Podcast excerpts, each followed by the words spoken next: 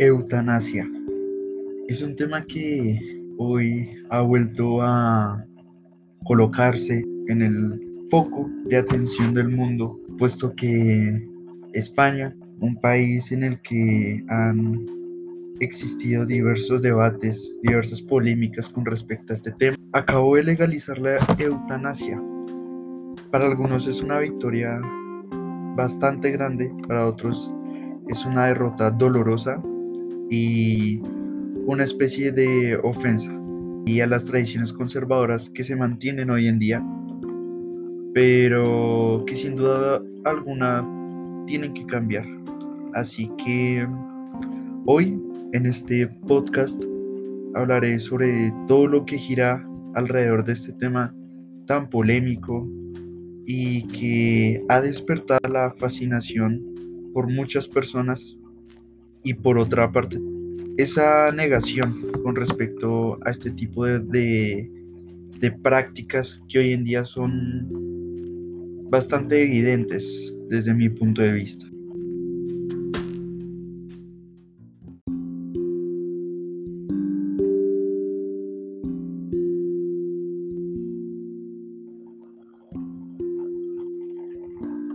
Ya para entrar en materia, hay que hablar un poquito más a fondo sobre la lucha que se ha venido dando para legalizar en muchas partes la eutanasia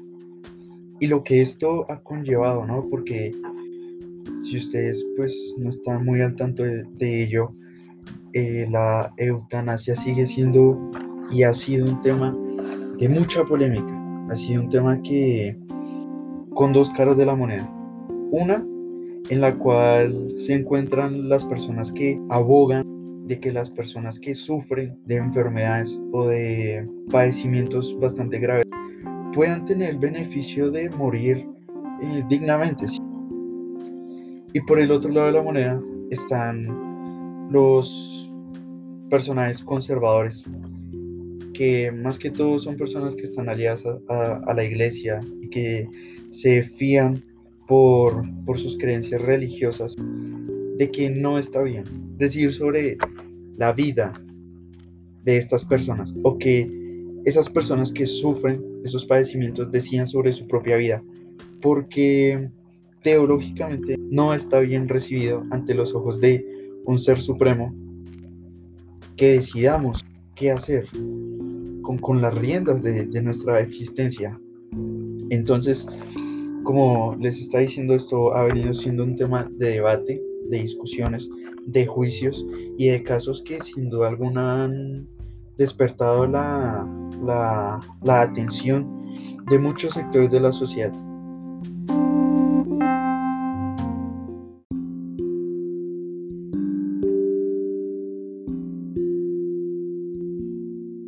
y han sacado a la luz diversos casos en los cuales personas que sufrían de enfermedades crónicas tuvieron que pasar por la eutanasia de forma clandestina y otros tuvieron que ayudar a sus familiares a, morir. Algunos de, de los casos que son bastante famosos en el tema son los de Ángel Hernández, el cual ayudó hace muchos años a su esposa, quien sufría de una esclerosis múltiple, a morir suministrándole una sustancia tóxica. Y aunque él grabó todo el proceso en video, enfrentó cargos de hasta seis meses en la prisión. Otro activista pro eutanasia es Rafael Botella, un español que quedó tetrapléjico luego de sufrir un accidente automovilístico a los 19 años.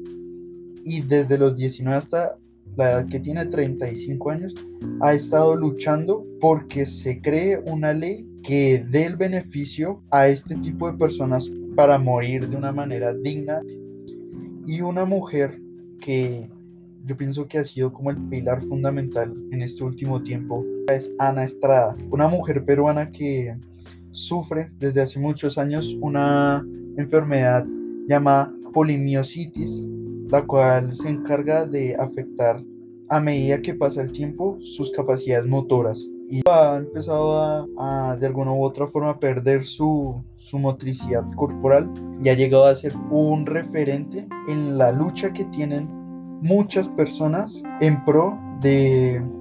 conseguir una muerte digna. También ha sido blanco de muchas personas que, que la han ultrajado diciendo que está propagando ideas a favor de la muerte, a favor del suicidio.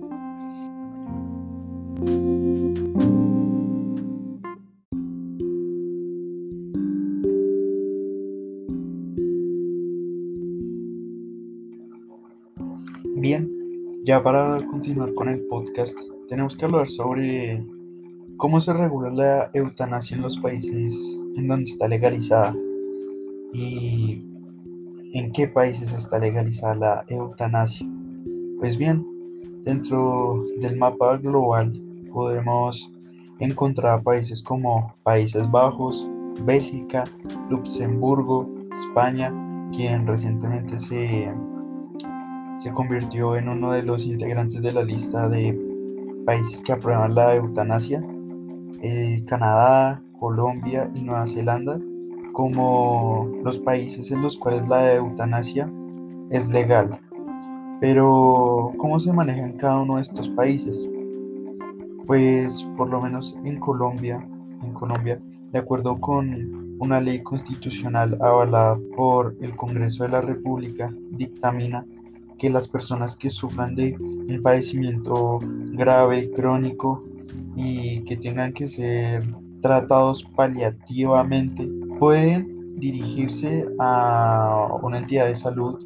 o también pueden hacer, hacer el, beneficio de,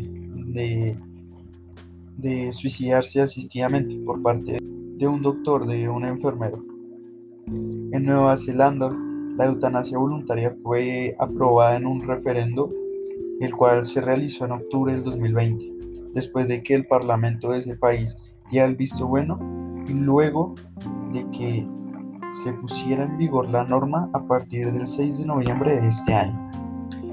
A partir de esta fecha se permitirá que el médico suministre una sustancia letal a un adulto que le quede máximo de seis meses de vida y la víctima sea de una enfermedad terminal insufrible y siempre y cuando el paciente lo haya solicitado de una forma consciente y voluntaria.